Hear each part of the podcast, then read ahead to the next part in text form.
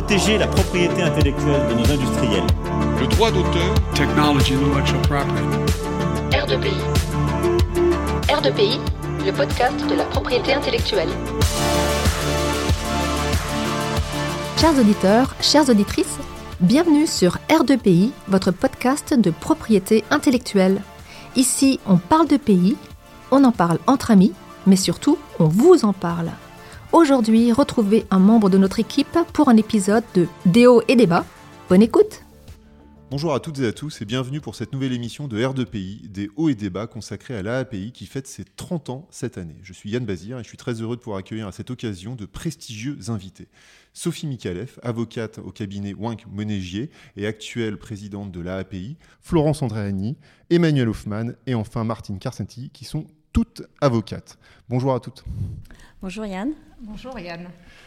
Alors, avant de débuter et d'évoquer avec vous l'API, son histoire, ses objectifs, euh, je souhaiterais vous laisser vous présenter, même si je viens de le faire très rapidement. Vous pourriez ainsi nous indiquer les différentes fonctions que vous avez occupées au sein de cette belle association. Alors, euh, je suis Sophie Mikalev, euh, actuelle présidente de euh, l'AAPI, qui est l'association des avocats spécialisés en propriété industrielle et non pas intellectuelle, comme certains le croient. Euh, euh, je suis également la première présidente de cette association qui fête ses 30 ans cette année, puisque auparavant, ce sont des confrères qui m'avaient précédée. Je suis donc avocate spécialisée en contentieux de la propriété industrielle. J'exerce depuis 1997. Euh, ça fait un petit moment maintenant. Euh, et je peux dire que euh, j'exerce au sein d'une grande famille, ce qui est une des caractéristiques de l'API. Voilà. Ah, et auparavant, les trois ans précédents, j'étais vice-présidente de l'association. Merci beaucoup. Bonjour, Florence Andréani, je suis actuellement secrétaire de l'AAPI. Euh, euh, c'est mon deuxième mandat. Euh, je suis très fière d'avoir été élue secrétaire puisque dans mon ancien cabinet, j'avais eu la chance de travailler et d'être collaboratrice de Jacques Armingo et Stéphane Gerlin, qui ont été également présidents, cofondateurs et présidents de l'API. Donc je suis très honorée maintenant d'avoir un poste au sein de l'association. depuis les deux mandats sous la présidence de Darius Lepper et désormais de Sophie, nous avons créé des commissions et des groupes de travail pour que le monde de la propriété industrielle euh, puisse former au quotidien ses membres. Merci. Donc Emmanuel Hoffman, je suis également spécialiste en droit de la propriété intellectuelle depuis 35 ans. J'ai donc euh, vu euh, naître, et on y reviendra, cette magnifique association d'avocats spécialisés en propriété industrielle et intellectuelle également. c'est effectivement, comme le disait Sophie, une grande famille moi-même une famille de spécialistes, mais la famille de la propriété industrielle, et on le voit aujourd'hui après 30 ans de la création de cette association. On est heureux de s'y retrouver et de se développer. Bonjour, Martine Carcinti. Moi, je suis associée du cabinet Carcinti depuis euh, une bonne quarantaine d'années.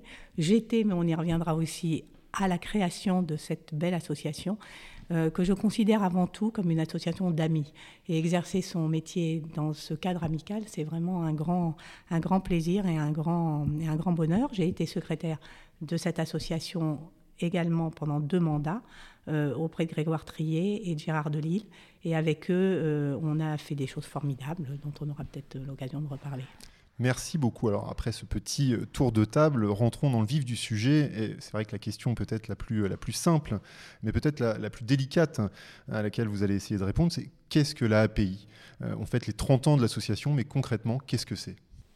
Alors l'API, c'est une association euh, qui a été créée à l'initiative de confrères euh, spécialisés principalement dans le contentieux des brevets. Euh, Martine et Emmanuel reviendront sur cette création. à l'origine, c'était vraiment une association qui était destinée à fédérer tous les confrères de cette spécialité. Le but était de former de s'informer et euh, également euh, de maintenir des relations, euh, de créer et de maintenir des relations avec les magistrats qui sont spécialisés. Donc c'est vraiment une des spécificités de la API, c'est ce lien privilégié, enfin Ce lien, non pas privilégié, mais vraiment ce lien fort que l'on a avec les magistrats pour essayer de fluidifier au mieux les relations et de faire en sorte que les procédures se passent le mieux possible. Et dans le monde de la propriété intellectuelle, qui euh, est un monde dans lequel il y a énormément d'associations, la API a une place, je dirais, euh, une niche dans la niche, euh, puisque c'est la seule association qui ne regroupe que des avocats. c'est sa spécificité, il n'y a pas les trois familles, mais uniquement des avocats, des avocats de tous les barreaux euh, de France, euh, dès lors que euh, ces avocats exercent l'essentiel de leur pratique dans le contentieux de la propriété industrielle. On n'a pas besoin d'avoir la spécialisation. On n'a pas besoin d'avoir la spécialisation aujourd'hui. Euh, je crois que c'était différent à l'origine. Euh, je pense que toutes les quatre, nous l'avons. Euh, c'est moins courant désormais chez les jeunes. et on le voit, l'association grandit, grossit aussi parce que nous accueillons les jeunes, mais nos jeunes confrères désormais se spécialisent en fait dès l'origine euh, donc on peut dire qu'ils sont, enfin, ils sont spécialisés pratiquement dès leurs premières années, ce qui était déjà le cas à mon époque euh, et celle de Florence. Je ne sais pas si c'était le cas à l'époque de Martine et Emmanuel. Oui, moi je voudrais juste, avec le privilège de l'âge, dire que j'étais à la création de, euh, de l'API dans la salle à manger du cabinet de Paul Matelli, pour qui je garde une estime absolument euh, profonde. Et je me souviens très bien euh, d'abord avoir une certaine fierté d'être dans les quelques avocats euh, invités à cette, à cette création. Et je me souviens également que c'était le début des mentions de spécialisation.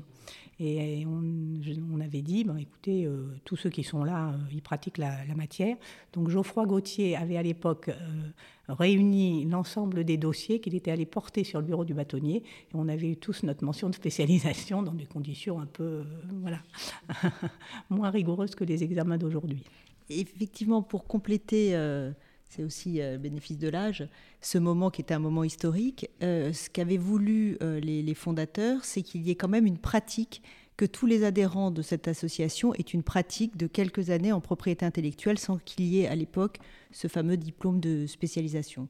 Donc, euh, j'allais dire, on, parle entre euh, sachants, euh, puisqu'on on peut ensuite échanger effectivement avec les magistrats. Alors vous avez un, petit peu anticipé sur ma, prochaine question, sur la genèse en fait de, de, cette association. Quelle est son histoire? Comment, enfin qui finalement est à l'origine de, la création de cette association, donc si je comprends bien en 1993. Je, crois que c'est Jacques Armingo qui avait eu l'idée de fédérer les avocats qui avaient euh, une expérience euh, dans le contentieux de la propriété industrielle euh, essentiellement. Et, et, cette idée était une idée géniale puisqu'elle a perduré aujourd'hui. Je ne suis pas sûre qu'il existe dans d'autres domaines des associations de cette nature-là. D'abord avec ce, groupe d'avocats on se connaît presque tous, et, comme le disait Sophie, qui a établi avec les magistrats au cours des années des relations de confiance qui sont bénéfiques pour tout le monde, pour les magistrats et pour... Pour... Mais quel était le constat? Pourquoi on a eu ce besoin en 1993 justement de se, de se fédérer, de se rapprocher? Alors vous avez parlé entre amis en quelque sorte, entre corporations, en tout cas en, termes de spécialisation, mais il devait y avoir un constat. Vous avez évoqué la spécialisation autour des brevets. Pourquoi il y avait cette nécessité de se rapprocher? Le, constat est qu'il n'y avait pas d'association d'avocats euh, spécialisés dans le contentieux. Et ce dialogue, que ce soit avec les magistrats, avec les pouvoirs publics, euh, indépendant de l'ordre des avocats, parce que c'est aussi important d'avoir cette indépendance euh, et cette, autonomie, a fait qu'il y a eu cette volonté de praticien, effectivement, Jacques Armingo, chez Matelli, qui est notre maître, je ne vais pas dire absolu, mais important, euh, historiquement, c'était, et le fait que 30 ans après, nous soyons toujours la seule association, aux côtés, euh, je veux dire, d'associations sœurs, qu'on parle de la PRAM, de l'UNIFAB, où ce sont plusieurs familles qui sont réunies. Mais on ne peut pas parler d'une même voix lorsqu'on n'a pas la même pratique. Or, à l'API, on, on, a la même pratique. Donc l'objectif était de structurer et d'avoir une parole unique auprès des pouvoirs publics, que ce soit des magistrats ou éventuellement des, des décideurs. Absolument. Alors, Aujourd'hui, euh, initialement, bien évidemment, quels sont les objectifs poursuivis par, par l'association? Là aussi, vous avez déjà apporté des débuts de réponse, mais est-ce qu'on peut creuser un petit peu ces, objectifs? Les, objectifs aujourd'hui sont, je, je, dirais, la formation et l'information. la formation de, euh, entre nous, la formation des jeunes confrères, euh, l'information euh, vis-à-vis de nos confrères, des magistrats. et on l'a vu cette année avec... cette année a été une année extrêmement riche sur le plan de l'information puisque on a organisé une série de séminaires autour de la JUB. Euh, comme beaucoup l'ont fait, mais voilà, on, a eu cette chance inouïe d'avoir euh, ben, Pierre Véron, euh, ancien président, qui nous a fait des formations spécialement pour nous. on a participé et on était vraiment, l'association était extrêmement active à la préparation, à l'organisation du mock trial qui s'est tenu au mois de novembre il y a pile un an.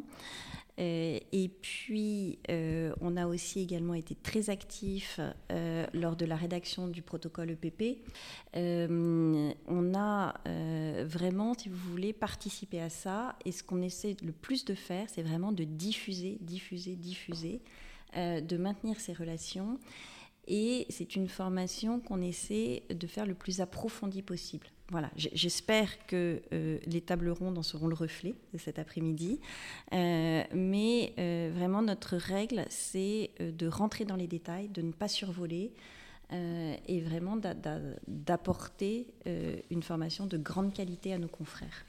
Oui. Moi, je voudrais juste ajouter que par le passé, l'AAPI, parfois aux côtés d'autres associations, a mené des combats par exemple, dans les années 90, euh, euh, euh, contre, ça a évolué bien sûr aujourd'hui, mais contre l'interprofessionnalité et la fusion avec les professions de conseil en propriété industrielle. On a été, à l'époque, j'étais vraiment aux côtés de Grégoire Trier et Gérard Denis très actifs. ce sont des moments d'ailleurs dont je me souviens vraiment avec beaucoup de, de, joie et d'émotion. Et puis, on a aussi beaucoup œuvré aux côtés d'autres associations lorsque la loi Pacte euh, a euh, émis un certain nombre de réformes qui nous plaisaient plus ou moins. On a été très actifs auprès des pouvoirs publics et je pense que ça reste aussi un fil conducteur de l'action de l'association. Juste pour compléter euh, ce qu'on disait sur les relations avocat-magistrat, c'est vraiment le fait d'être porte-parole. On avait créé d'ailleurs une commission sans langue de bois. C'est de pouvoir parler à égalité avec nos homologues euh, magistrats de, la profession, des problèmes qu'on rencontre. Et c'est vrai que l'exemple du protocole qui a été signé entre euh, le tribunal et la troisième, entre la troisième chambre et euh, les avocats spécialisés en est un exemple. Alors vous avez parlé de formation, d'information, d'influence finalement aussi. Euh, ça, se concrétise comment? Vous avez évoqué des, conférences. Il y a la conférence aujourd'hui pour, pour les 30 ans. Donc euh, régulièrement, vous organisez des conférences. Est-ce qu'il y a des réunions aussi, des petits séminaires qui s'organisent? Vous avez évoqué ceux pour la, JUB. Est-ce qu'il y a des réunions avec les juges aussi? Alors les réunions avec les juges, euh, elles ont débuté, là je, parle encore sous votre contrôle à toutes les trois, à une époque où se tenaient les audiences de procédure. Et nous avions une réunion euh, annuelle avec les magistrats pour essayer de mettre à plat tous les problèmes des audiences de procédure. Parce que vous qui ne les connaissiez pas, les audiences de procédure à la troisième, donc à l'ancien palais, euh, nous arrivions vers midi et demi à peu près. Là, euh, il y avait à peu près, je dirais, une trentaine de collaborateurs. Nous attendions sagement notre tour jusqu'à 5 heures de l'après-midi hein, pour passer nos audiences, nos affaires. et ça alors, ça a généré beaucoup, beaucoup d'amitié. Ça vraiment, on a fait de très, très bons amis. Euh, beaucoup de frustration, je pense, de la part des magistrats. Euh, qui nous voyaient défiler euh, tous les jeunes collaborateurs lors de ces audiences de procédure. Et vraiment, l'idée a été, si je ne me trompe pas, à l'origine de régler ça, de voir comment est-ce qu'on pouvait fluidifier ces audiences, euh, de même que les audiences de plaidoirie pour que euh, ce soit organisé au mieux. Euh, maintenant, nos relations sont plus peut-être sur le contenu des écritures. le, comment gérer les relations à distance avec les magistrats, parce qu'avant, en fait, on, les, on, y avait un accès extrêmement facile. mais vraiment, c'est quelque chose, c'est cette, cette influence-là, on essaie de la conserver. et alors, c'est pas de l'influence, c'est vraiment plus de la, des relations que de l'influence. Du dialogue. Oui, du dialogue, c'est exactement ça. Bien évidemment, quand je parlais d'influence, c'est plutôt pour les pouvoirs publics, lorsqu'il y a des combats à, mener. Alors ça, avec les pouvoirs publics, on essaie aussi euh, de, créer et de renforcer les relations qu'on peut avoir avec eux. Et nous faisons de même désormais avec l'INPI, puisque euh, l'INPI devient en fait euh, une instance en fait devant laquelle on est de plus en plus. Et l'API est dignement représentée lors des petits déjeuners des associations de l'INPI. Et pour repartir, euh, revenir sur le sujet des, des, commissions et des réunions de travail, comme l'a dit Martine, euh, on a au sein de la API créé des groupes de travail qui sont devenus des commissions. Il y a eu la commission Paquet Marc à l'époque, euh, avec notamment Martine et, bien, et plusieurs membres de, de l'API qui se sont réunis pour répondre à tous les questionnaires, soit de l'IPO, soit de l'INPI. On a fait la même chose, je me souviens en juillet, pour le paquet dessin et modèle. On va, dans les mois qui viennent, euh, projeter une prochaine réunion et, il a eu la gentillesse de l'accepter avec Patrice de Candé sur le, paquet, euh, le paquet dessin et modèle. Et on a une commission preuve qui est devenue une commission preuve procédure où, comme le disait Sophie, souvent les sujets viennent des magistrats. Un jour, Madame Butin, à une audience, euh, me dit je ne sais pas très bien comment je peux organiser ou, corriger les ordonnances, mais aux ordonnances, je voudrais poser des questions à des huissiers. Et une, une réunion a, été organisée avec euh, des huissiers. Euh, Yves Bézolon avait notamment fait un, bilan sur la saisie contrefaçon et le, secret des affaires. Et l'huissier avait pu, avec Madame Butin et les magistrats, nous avions la chance ce jour-là d'avoir tous les magistrats de la Chambre et tous les magistrats de la Cour euh, qui, qui, était venu à cette réunion et qui avait pu euh, justement échanger avec nous sur la modalité de rédaction de l'ordonnance, notamment au regard de l'article L153-1, euh, les questions pratiques. Après, on avait fait deux réunions à poser à l'huissier comment faites-vous, comment décidez-vous qu'une pièce doit être mise sous séquestre ou pas. voilà, un certain nombre de questions pratiques, des revues de jurisprudence qui sont très importantes pour nous au quotidien sur la requête aux fins de saisie contrefaçon, sur l'évolution on l'a vu après avec euh, la crise sanitaire où, comme le disait Sophie, on ne présente plus non plus, on ne soutient plus nos requêtes, mais on, euh, euh, les, présente et on a des discussions sur maintenant je dirais, l'organisation du rendu de l'ordonnance, euh, si on nous téléphone, etc., si le magistrat veut prendre des, rendez-vous avec nous. Donc, ces réunions servent aussi à, avoir du concret et, des modalités pratiques sur, euh, euh, sur ces différents points. Et la dernière réunion, on avait eu la chance d'avoir Madame Soraya Mranimeki et Monsieur Olivier Saumon de droit et procédure. Donc, on associe dans nos réunions de, commission euh, euh, des, éminents professeurs qui étaient venus notamment nous, euh, faire un point sur les fins de nos recevoir, qui est un sujet aussi essentiel dans la pratique avec les magistrats on, le voit donc une, association euh, très riche, euh, tant par son activité aussi pour son, son, influence. Euh, on a évoqué précédemment les associations sœurs. justement, quelle est la place de l'AAPI par rapport aux à ces autres associations? Comment les relations se passent? Alors j'imagine très bien, puisque vous êtes sans doute membre d'autres associations. Mais voilà, quelle est, comment l'AAPI a trouvé sa place par rapport à ces autres associations? Je, pense qu'il peut y avoir aussi une certaine complémentarité, justement, parce que les intérêts sont différents.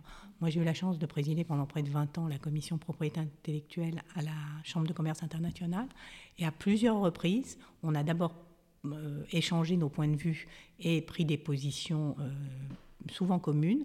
On a organisé des colloques en commun. Et ça, je pense que dans l'esprit de formation et d'information que développait Sophie tout à l'heure, je pense que c'est une ouverture importante. Oui, c'est vraiment cette complémentarité. Euh, on, fait à peu près toute partie d'autres associations sœurs, mais euh, la pratique de la propriété intellectuelle, ça n'est que la API. Très bien. Bon, et en réalité, euh, vous servez aussi l'intérêt général, même si euh, les intérêts peuvent diverger. L'objectif est quand même de défendre la, propriété intellectuelle. Alors, effectivement, nous représentons les entreprises. nous sommes avocats spécialisés et on représente les entreprises. Dans, dans, la défense de leurs droits de propriété intellectuelle. Donc c'est évidemment pour eux que nous, nous avons cette mission. Ce n'est pas pour défendre les avocats, c'est pour défendre la mmh. matière et la propriété intellectuelle. Qui a besoin d'être défendue. Toujours. Toujours.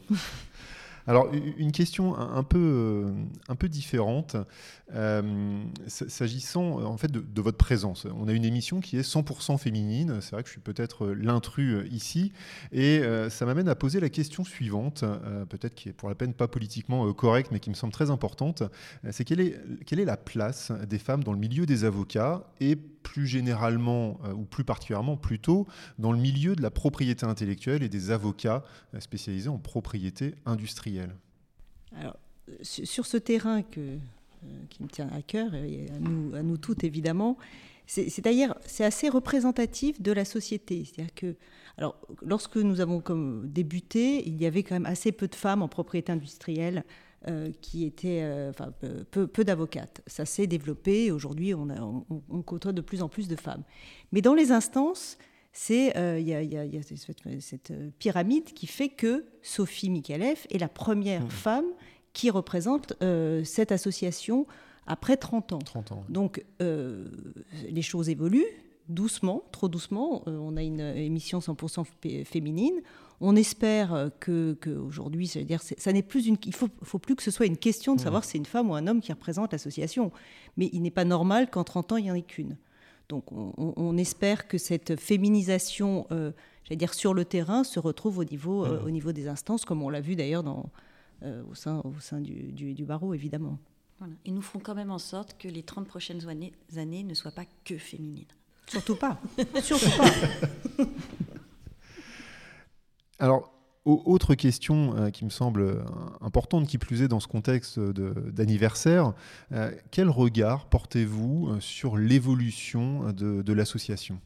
Moi, je pense, mais c'est vraiment très intuitif, qu'il y, a une évolution de la matière, mais on en parlera peut-être un peu Ah, bah on peut lier les deux questions. Est-ce que l'association a, évolué Il y a une évolution de la matière et il y a une évolution de la pratique. Oui c'est évident. Euh, la pratique des brevets, moi je me rappelle quand j'ai commencé, on me disait ah, il y a peu de femmes qui plaident les affaires de brevets. D'accord, mais enfin aujourd'hui il y, en a, beaucoup. Mais je crois qu'il y a peut-être deux défis, enfin deux défis si on peut appeler ça défi. Je pense d'abord qu'il faut, malgré tout ce qui se passe à distance aujourd'hui, les audiences à distance, euh, les magistrats qui sont peut-être moins disponibles, il faut quand même essayer de garder les contacts, il faut garder euh, cet esprit euh, qui anime l'API depuis l'origine. Et ça, je pense que c'est un vrai défi aujourd'hui que les futures générations ou la future génération de jeunes avocats aient ce même, cette même empathie, à mon avis, dans l'objectif dans de, de garder aussi cette grande confraternité. Mmh. moi, j'appartiens à un cabinet qui est un cabinet de taille moyenne. On est une vingtaine d'avocats. D'autres associés font, exercent dans des matières totalement différentes souvent ils me disent tu as de la chance, on va pas te faire une crasse euh, à la veille d'une audience, on va et ça c'est une grande chance. Donc c'est ce défi, je dirais peut-être de la confraternité. La deuxième chose, c'est peut-être essayer de travailler un peu sur les écritures. Moi, je suis un peu euh, euh, oui, interpellée par ces écritures fleuves qui maintenant envahissent nos dossiers contentieux. Et je pense qu'on peut dire la même chose en 30 pages au lieu de 200 pages. Mais c'est peut-être un sujet auquel on s'attaquera aussi dans les années à venir, je ne sais pas. Je pense que les magistrats vont nous demander de nous y attaquer. voilà. Mais pour, euh, euh, confirmer ce que tu dis, euh, c'est d'éviter cette déshumanisation. On l'a vécu avec le Covid, c'est peut-être le point positif, c'est que finalement on a envie aujourd'hui de se retrouver. Mmh. cette confraternité, ce, cette parole donnée, ces, valeurs essentielles des avocats, il faut qu'on continue à les transmettre. Euh, il faut se battre pour continuer à plaider, parce qu'il euh, est hors de question de déposer nos dossiers et de ne pas plaider, surtout dans cette matière extrêmement vivante. Donc ça aussi, ça fait partie du, rôle de, l'API. Et qu'il y ait peut-être euh, de plus en plus de jeunes dans notre association. Parce que, et qu'on organise des rencontres, ces rencontres comme aujourd'hui, ce ne soit pas uniquement pour les anniversaires, mais ça, l'API, au travers des différentes commissions, le fait régulièrement. Oui, certainement aussi inviter des magistrats, donc comme on le fait d'habitude de la troisième chambre ou de la quatrième, l'ancienne quatrième, pardon, pôle 5 de la Cour, mais également d'autres tribunaux périphériques, notamment Nanterre, où on a des anciens magistrats de la troisième qui peuvent aussi venir, puisque à Nanterre, on a un peu plus de dépôts de dossiers, on nous demande un petit peu plus de déposer nos dossiers. Donc oui, peut-être des magistrats euh, dans les, tribunaux périphériques ou dans même les tribunaux, euh, les dix tribunaux euh, compétents au pays. Voilà, ça serait, aussi une, élargir en fait notre contact avec des magistrats que l'on connaît un peu moins, mais tous ces dix, tribunaux judiciaires participent aussi, de par leur jurisprudence, Rennes, Lyon, etc., à apporter une autre vision on le voit avec euh, euh, certains points, notamment euh, quid de la question de l'originalité, est-ce que c'est une fin de non-recevoir ou une question de fond? La question s'est posée à Versailles. voilà, donc peut-être aussi se rapprocher des magistrats d'autres juridictions. Sophie? Alors oui, je, pense à quelque chose, je vois une évolution. Martine, enfin toutes, on constate quand même une, une féminisation de plus en plus grande en fait de notre profession.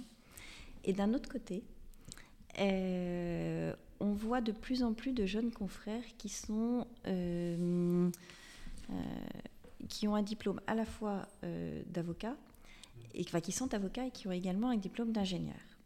Et quand je suis en train d'y réfléchir, je me dis, à part une, et je suis très fière parce qu'elle est dans mon cabinet, je ne vois que des jeunes hommes qui sont à la fois ingénieurs et avocats. Euh, et euh, ce serait bien aussi en fait de montrer euh, vraiment aux, jeunes femmes que, bah, voilà, que le monde des brevets n'est pas nécessairement un monde que masculin. Mmh. Euh, et vraiment que, euh, voilà, que, ça continue parce que Martine était, euh, je pense, une des, une des seules à son époque à plaider des affaires de brevet.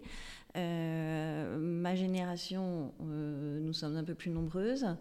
la génération d'après aussi, mais c'est vrai que je fais le constat que euh, les euh, dual, qualified, comme on les appelle, euh, sont principalement des hommes aujourd'hui. c'est un message à faire passer aux étudiants du CEPI. Voilà, tout à fait. Mais vraiment tout à fait, parce que je me dis, voilà, nous, on vient, on vient d'embaucher en fait une, une, jeune femme qui était, qui était ingénieure, qui a travaillé en tant qu'ingénieure, et puis qui s'est dit, mais en fait, j'adore le droit, et qui a repris des études de, de droit et qui est maintenant avocat. mais il y en a peu le message est, passé. Alors, au-delà de l'évolution peut-être de la, profession, de l'API, euh, quid maintenant de l'évolution de la matière? Matière qui a quand même fait l'objet d'un grand nombre de modifications sur les dernières années, euh, tant en marque qu'en droit des brevets. On pense bien évidemment pour 23 à, la JUB. Voilà, quel regard portez-vous sur l'évolution de la matière? La matière en 30 ans, c'est internationalisé, c'est européanisé et internationalisé. On ne raisonne plus jamais euh, franco-français.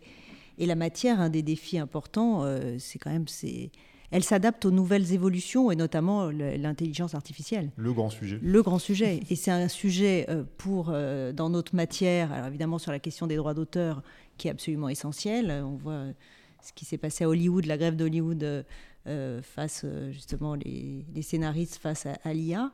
ça fait partie des grands défis qu'on doit anticiper. Qu'on doit anticiper. D'ailleurs, c'est toujours intéressant, c'est que les magistrats sont toujours ouverts euh, et attendent, sont attentifs quand on voit la question des NFT ou des métaverses. Euh, on est là, nous, euh, en tant qu'avocats spécialisés, on est dans la prospection et on doit vraiment proposer et être avant-gardiste pour obtenir rapidement. La jurisprudence anticipe en général la loi. C'est-à-dire qu'on on, peut peut-être obtenir des décisions mmh. qui ensuite auront une influence sur la loi. Oui, mais je pense que c'est vrai ce que, ce que tu dis, Emmanuel. Euh, ce qui me frappe aujourd'hui, c'est que lorsqu'on reçoit des CV ou quand on embauche des jeunes collaborateurs, en général, on a collaboration IP-IT. Or, il faut dire quand même que le contentieux de la propriété industrielle, ça reste quand même relativement éloigné euh, du conseil en matière de nouvelles technologies. Ou en, voilà. Donc, il y a une évolution. Est-ce que c'est une évolution de la matière ou une évolution des matières? Moi, je pense qu'il y a une évolution, certes, et puis aussi, euh, ce que tu disais, euh, maintenant, euh, il n'y a plus un dossier de marque qui on ne cite pas des, arrêts de la Cour de justice. Enfin, les, choses sont, les dossiers de marque ont épaissi par rapport hmm. à il y a quelques années. je, dirais peut-être pour conclure que. J'ai encore une question. Oui, mais en fait, je, voudrais parler en fait parce que je, me dis des, défis de, de l'API. Et un des défis qu'on va avoir tous à gérer, ce sera la concurrence européenne. Euh, notamment avec la JUB. Et euh, vraiment, je pense que la API doit faire la promotion euh, des jeunes confrères. Véritablement, les avocats français en propriété industrielle sont très très bons. On n'a absolument pas à rougir. on, est, on est aussi bon que nos confrères allemands, que nos confrères néerlandais. Euh, que nos confrères belges. Euh, vraiment, euh, il faut que les jeunes se lancent, qu'ils n'aient pas peur de la jube. je pense qu'ils n'ont pas peur, au contraire, qu'ils sont extrêmement intéressés, mmh. qui sont enfin, motivés. Mmh. Et, ce sera, à mon sens, un, des défis de demain, c'est vraiment de montrer qu'on n'a pas à rougir et mmh. qu'on est aussi bon que les autres, voire meilleur. Ça, je n'en doute pas. et, là aussi, un peu de plus pour le CEPI, rassurez-vous, on fait le maximum euh, pour justement mm. former les, futures générations. Alors, pour conclure, euh, puisque l'heure de la conférence euh, d'anniversaire approche, en un mot, je vais vous poser la, question comment voyez-vous l'API évoluer pour les 30 prochaines années? Un mot, ou deux, le cas échéant. On espère encore être toutes là. ça, je n'en doute pas. Moi, je pense qu'il faut que la API euh, s'ouvre, ce que tu disais, beaucoup aux jeunes, pour que ces jeunes y connaissent aussi euh, nous, tout l'enthousiasme qu'on connaît dans le cadre de cette association, s'ouvre aux jeunes et euh, garde quand même son ADN d'association d'avocats contentieux. Ça me paraît quelque chose d'important. Oui, je suis d'accord qu'on garde la confraternité qui est l'essence même de la, de la API. L'esprit de famille. Et l'esprit de famille, exactement. voilà, donc c'est presque quatre mots, trois mots. Donc on a les jeunes, la confraternité et puis l'esprit de famille. Donc c'est parfait. Donc on peut conclure sur euh, ce, message. Et donc je crois euh, qu'il faut appeler les jeunes, évidemment, à s'approcher de l'API pour adhérer, euh, puisqu'on n'a pas fait un point. Combien d'adhérents à l'API 170 à peu près aujourd'hui. Très bien. Je suis sûr qu'après cette émission, il y en aura beaucoup plus. Un grand merci en tout cas pour votre temps et un très bon anniversaire. Merci. merci. Merci d'avoir écouté R2PI, un podcast proposé par le CEPI. Retrouvez notre actualité sur le site du podcast et sur nos comptes Twitter, Instagram et LinkedIn. Les liens sont en description de l'épisode.